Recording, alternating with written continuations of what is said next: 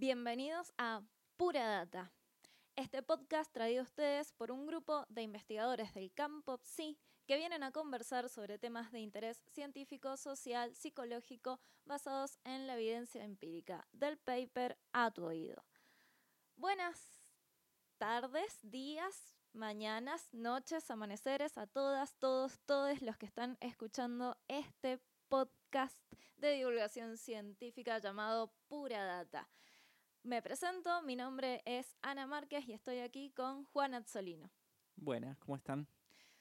Bueno, nos presentamos en primer lugar. Nosotros somos profesores de psicología, ambos somos licenciados en psicología y estamos dando clases en varias universidades, pero específicamente estamos haciendo este podcast desde la Universidad de Congreso en su sede en el este mendocino, en su sede de la colonia Junín. ¿Quiénes somos? Aparte de nosotros, los que hacemos este podcast, estamos acompañados por otros profes como Franco, que también es psicólogo, tenemos a Candela Jiménez, nuestra psicopedagoga, y además tenemos muchos estudiantes que nos acompañan y que van a estar compartiendo sus conocimientos con ustedes y que van a ir conociendo a lo largo de los programas.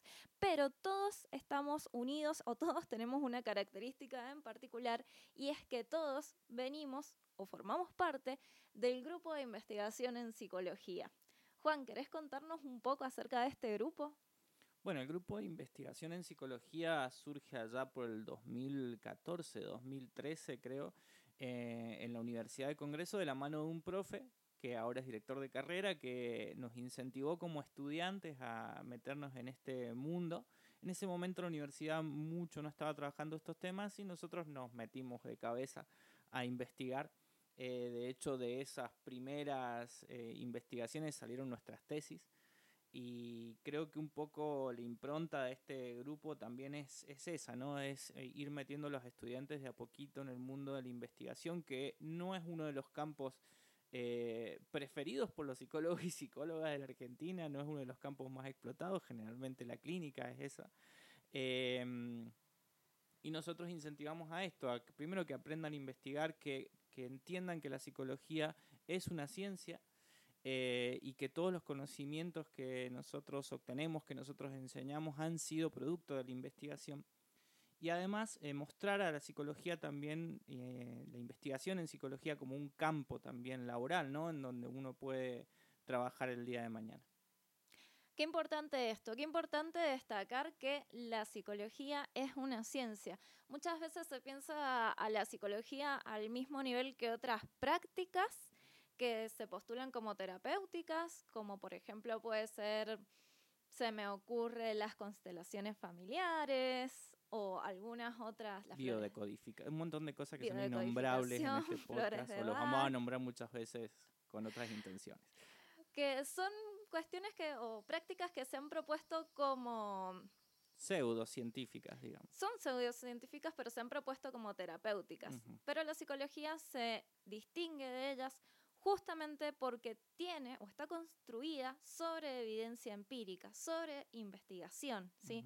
La psicología es una disciplina científica y el estatus científico se lo ha dado, se lo han dado todos los investigadores, todos los científicos que han realizado investigación empírica principalmente y que le han dado un lecho sobre el que reposar de justamente evidencia. Pero ¿cómo se genera la evidencia en psicología? ¿Cómo es que generamos este corpus de conocimiento sobre el cual nosotros proponemos después tratamientos y decimos esto va a funcionar mejor que aquello? ¿Por qué podemos decir que la psicología funciona y que no es simplemente una creencia versus aquellas otras alternativas terapéuticas que nos proponen?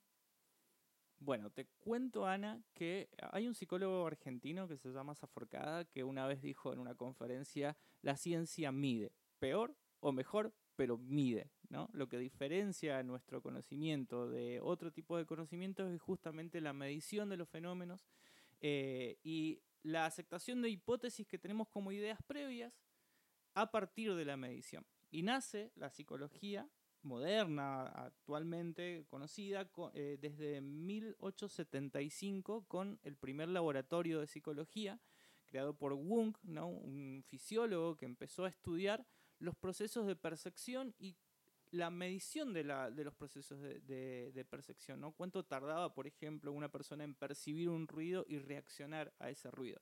Ese fue el primer, el primer experimento, si se quiere, en, psicología, en donde la psicología pasa de ser una disciplina filosófica, como lo era antes, a una disciplina científica, a partir de la medición y la experimentación.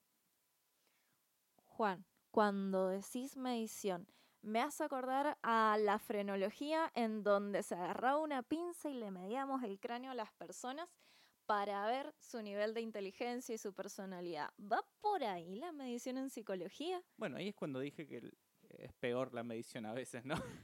Obviamente todos estos procesos de medición han pasado por, un, proceso de, mejoramiento de las técnicas eh, y de la evidencia que se tiene para decir que una técnica mide realmente eso que, pretende medir, ¿no? Un proceso que ha llevado tiempo, que empieza eh, desde la Segunda Guerra Mundial con los primeros, eh, los, primeras, los primeros test de inteligencia, si se quiere. Y de a poco fueron perfeccionándose las técnicas estadísticas para determinar que esos instrumentos sean confiables, sean válidos, ¿sí? Eh, y pasemos de esas cosas que por ahí nos suenan absurdas actualmente, como la frenología, a eh, instrumentos que, bueno, que tienen evidencia y, son confiables a la vez en, la forma de medir. Que tal vez dentro de unos años eh, haya otros pocas que digan, no, los test que existían ahora en el 2023 son cualquier cosa, pero actualmente, digamos, tenemos procesos un poquito mejores que los que teníamos en el 1875. Muy bien. Imagínate que ese primer experimento de Wung lo hizo con una tecla de un telégrafo, ¿no? Porque estaba inventando también la medición en psicología. Sí, aparte en 1875, ¿qué herramientas habían en esa época realmente para poder explorar? Claro. Hemos hecho unos, un salto tecnológico. Hemos pasado de esa tecla de telégrafo muy usada para crear una máquina para medir la percepción a eh, herramientas como Google Forms para hacer investigaciones. Digamos, ha evolucionado bastante eh, la tecnología. Muchísimo. Eh, qué importante esto que decías acerca de que son conocimientos que tenemos ahora, pero que después pueden cambiar. Eso es algo muy característico de la ciencia. La ciencia está permanentemente buscando refutar sus propias teorías. Eso es lo que caracteriza a una teoría científica. Y justamente en la historia, en nuestra historia, en la historia de la psicología, hemos tenido aciertos, desaciertos y demás, pero siempre se ha caracterizado justamente por esta búsqueda permanente de, encontrar a la verdad, o por lo menos de aproximarnos. Y en ello la investigación empírica ha tenido un papel fundamental. ¿Qué es la investigación empírica después de todo esto? La investigación empírica es justamente esto que decía o comentaba Juan, tenemos una hipótesis y vamos y la comprobamos con personas en la realidad. ¿Cómo puede ser esto? Bueno, a ver, si yo creo, por ejemplo, que las, que las mujeres son más fieles que los hombres, así por tirar una idea muy burda, yo no puedo quedarme con esa idea y decir que por la personalidad de las mujeres y por su crianza y demás son más fieles que los hombres. Sí está bien eso a nivel teórico, es una hipótesis, pero esas hipótesis deben ser comprobadas. Tengo que salir y preguntarle a las mujeres si son más fieles que los hombres, averiguar por diferentes medios si realmente guardan más fidelidad.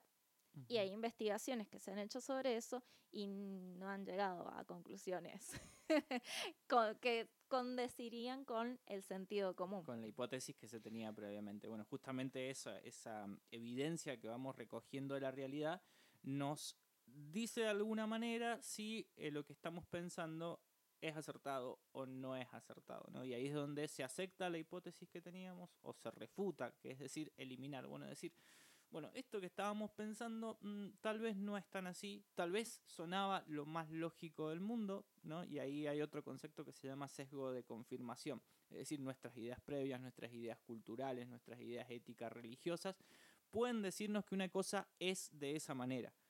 La evidencia empírica tal vez nos demuestre que es algo diferente o es lo mismo. Ahí está la aceptación o la refutación de una hipótesis. Hay un ejemplo que me gusta dar mucho, que es de una investigación que se hizo acá en la zona este con una de, de las participantes del grupo de investigación, Sofía Núñez, que ella se interesó por la sexualidad a lo largo de la vida. Desde todos los libros teóricos que hemos leído acerca de la sexualidad del adulto mayor, siempre pensamos que el adulto mayor tiene menos sexualidad, menos actividad sexual y que se vuelca más por el cariño y por el afecto hacia la otra persona que por la actividad en sí. Pero ella descubrió que no solamente el nivel de, actividad sexual no bajaba en su muestra, es decir, las personas jóvenes y las personas viejas tenían el mismo nivel de actividad sexual, sino que lo que descubrió es que lo que disminuía era el afecto hacia la otra persona. Entonces, lo que quedaba en las personas más grandes de su muestra era la actividad sexual sin afecto. Eh, totalmente contrario a las teorías que veníamos leyendo desde hace años en los libros. ¿Y todo por qué? Porque nadie había ido a preguntarle a los adultos mayores qué ondas con su sexualidad, sino que simplemente habían dicho, ah, son viejitos, no pueden tener relaciones sexuales, seguramente que lo que las mantiene unidos es el cariño. Entonces, qué importante ir a hablar con las personas y comprobar realmente si lo que pienso acerca de ese grupo, acerca de esas personas, es real o simplemente está en mi cabeza y es lógico para mi construcción teórica. ¿Viste cuando sos niñito que te gusta revisar los cajones de los abuelos?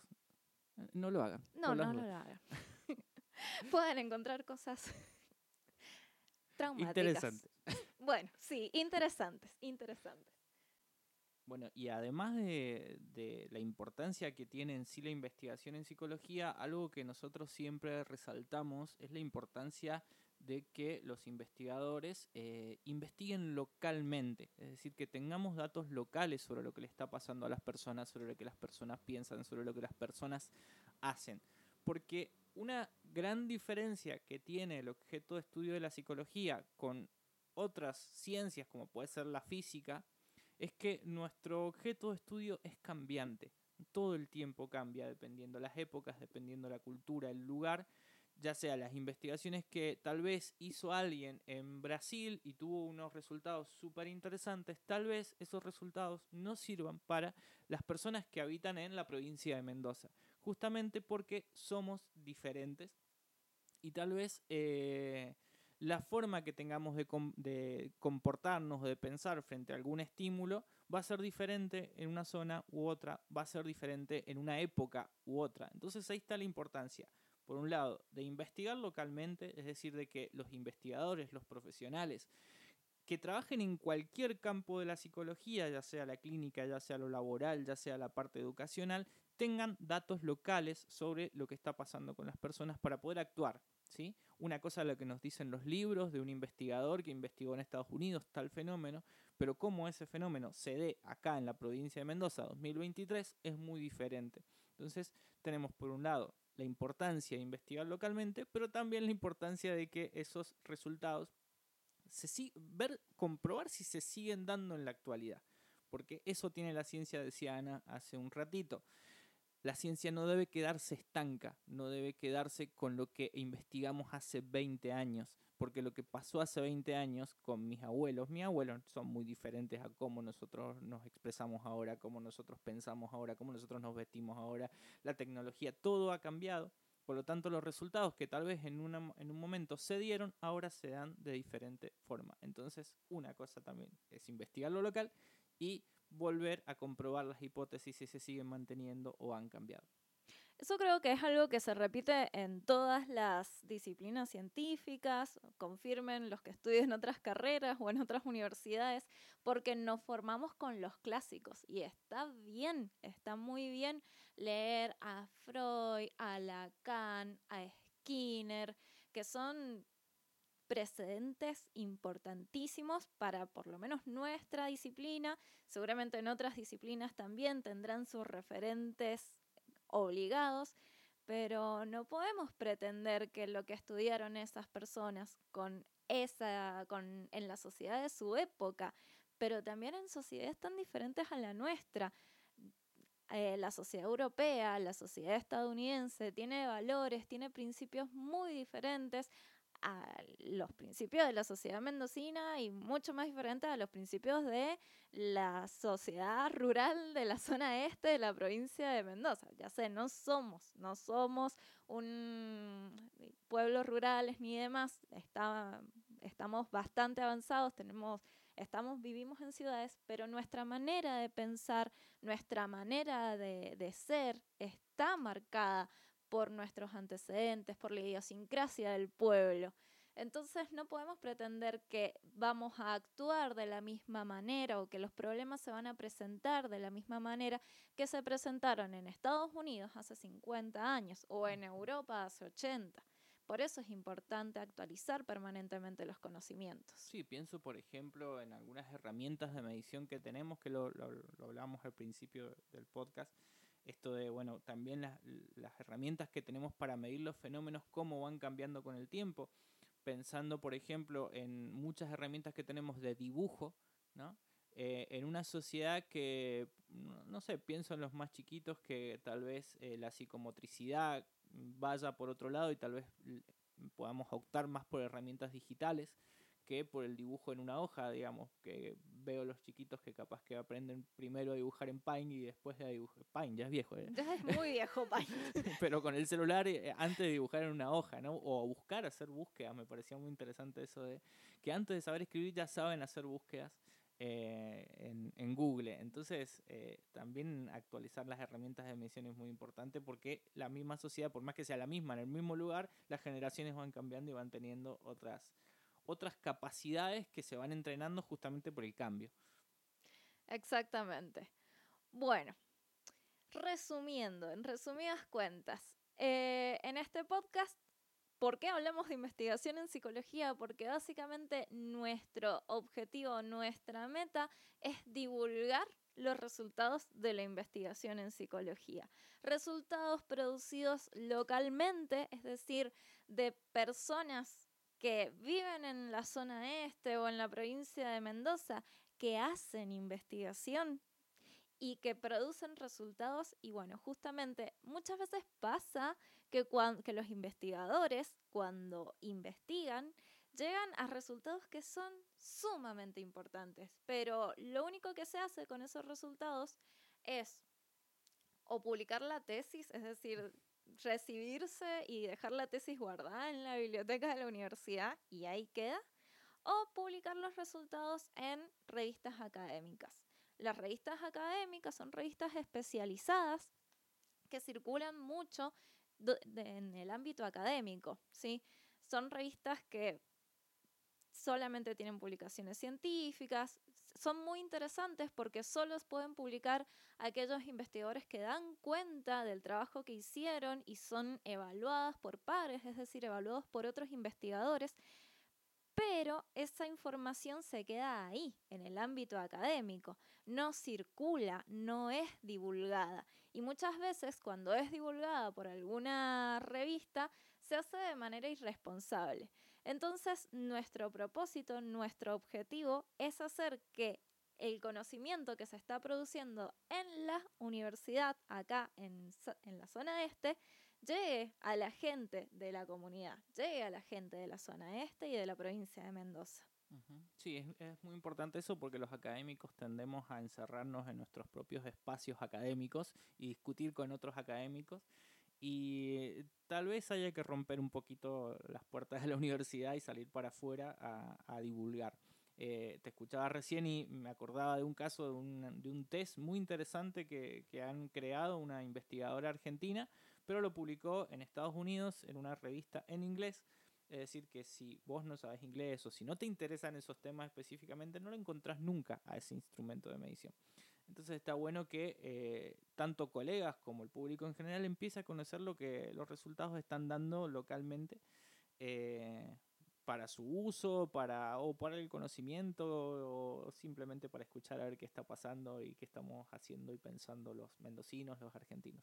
Aparte que hay cosas súper interesantes, súper interesantes que están dando no solamente para acrecentar el conocimiento, sino también para enterarse de cosas divertidas, de cosas, no sé, innovadoras. Eh, la investigación siempre produce resultados que son inesperados, siempre produce resultados que dan que pensar, dan para hablar y seguramente también van a poder encontrar eh, concordancias con su vida cotidiana, con, con, lo que, con su experiencia diaria. Así que bueno, nada, los invitamos a seguir escuchando el podcast, a escuchar los próximos programas que vienen, que son súper interesantes, en donde van a vamos a estar exponiendo no solamente los resultados locales, sino también cómo se relaciona con lo que otros investigadores han encontrado a nivel mundial acerca de estas temáticas y un poco compararlo con lo que estamos viviendo acá en la provincia de Mendoza. De a poquito también vamos a ir conociendo a los estudiantes que forman parte de este proyecto, que van a ir presentando sus propias investigaciones, algunas tesinas que se van haciendo también para los chicos que se van recibiendo y justamente para que no queden en la biblioteca también, bueno, por una forma eh, es publicar, otra forma es acá en el podcast presentar los resultados. Bueno, y si son investigadores y si están produciendo conocimiento en la zona este, también los invitamos a contactarse con nosotros a través de nuestras redes. Nos pueden encontrar en Instagram como psicoinvestigación. Allí pueden mandarnos mensajes y contactarnos y contarnos acerca de qué están trabajando y también pueden seguirnos para enterarse de los proyectos que estamos llevando a cabo. Bueno, y sin otro particular, nos despedimos atentamente les investigadores del Grupo de Investigación en Psicología.